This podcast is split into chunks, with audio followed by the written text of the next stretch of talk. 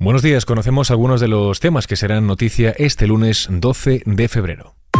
XFM Noticias con Jorge Quiroga. Los ocho detenidos por la muerte de los dos agentes pasan este lunes a disposición judicial. La persona cuya embarcación embistió con su narcolancha la Guardia Civil se sienta este lunes ante el juez.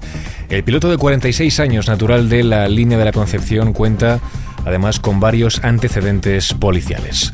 Mientras el guardia civil David Pérez Carracedo, de 43 años y de origen leonés, que falleció junto a su compañero, será enterrado hoy en Nogarejas, localidad del municipio leonés de Castro Contrigo.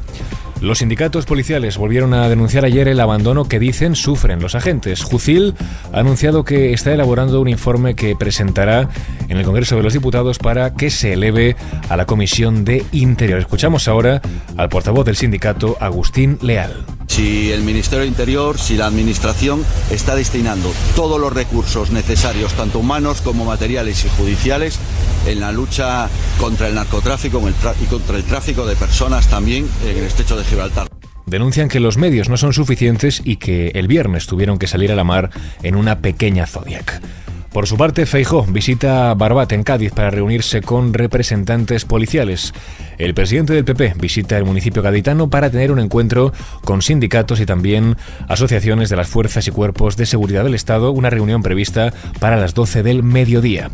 Mientras el líder popular exige el cese de Marlasca, ha pedido al ministro del Interior que dimita o que sea cesado de su cargo por los asesinatos, ha dicho, de los dos guardias civiles en Barbate, en Cádiz. Espero que el próximo martes el ministro de Interior, el señor Marlasca, no se siente en la mesa del Consejo de Ministros, presente su dimisión y si no la presenta, que le cesen por un mínimo de decoro y de respeto a las fuerzas y cuerpos de seguridad y a la Guardia Civil. Feijó considera que Marlasca desprecia a la Guardia Civil por no haberse reunido con los agentes del puesto donde ocurrieron los hechos. Al margen de este asunto, el PP interpondrá una querella en contra del fiscal general del Estado, Álvaro García Ortiz. Lo hará en el Tribunal Supremo por presunta prevaricación administrativa en el ascenso de Dolores Delgado. Según el partido de Núñez Feijó, este nombramiento tenía objeto de pagar una deuda de gratitud y propiciar así que Delgado se incorporara a la carrera en la máxima categoría. Por otro lado, el gobierno de Aragón rendirá este lunes un homenaje al expresidente de Telefónica César Alierta, fallecido, recordemos, en Zaragoza el pasado 10 de enero. Al tributo asistirán, entre otros, el presidente de la compañía, José María Álvarez Payete, el del grupo ACES, Florentino Pérez, o el líder de la COE, Antonio Garamendi. Según avanzado el Ejecutivo aragonés, será un acto para conmemorar la figura y el legado de Alierta, uno de los líderes empresariales con mayor trascendencia del último siglo en España y una de las personalidades más relevantes de la historia reciente de todo Aragón.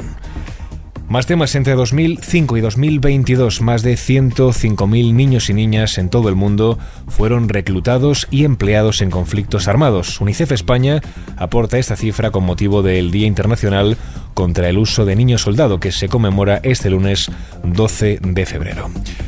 Y al margen de este asunto, luto en el mundo del atletismo, Kelvin Kiptum, plusmarquista mundial de maratón, el hombre que quizá estaba llamado a superar el límite de las dos horas, ha muerto junto a su entrenador en un accidente de tráfico en el Valle del Rift. Kiptum, de 24 años, batió el récord del mundo de maratón el pasado mes de octubre. Y terminamos con la previsión del tiempo para este lunes. Nubosidad general y posibles lluvias en gran parte del territorio nacional que vendrán acompañadas de una subida de temperaturas, lluvias que se darán en el extremo norte y suroeste peninsular y se podrían extender de forma más débil a otras zonas de la península, siendo menos probables cuanto más hacia el este. Así con el tiempo y con el recuerdo a Kelvin Kiptum lo dejamos. Antonio Alfonso Hernández estuvo un día más en el control de sonido de este podcast. Ya sabes que puedes seguir informado cada hora en directo en Kiss FM. Muy buenos días.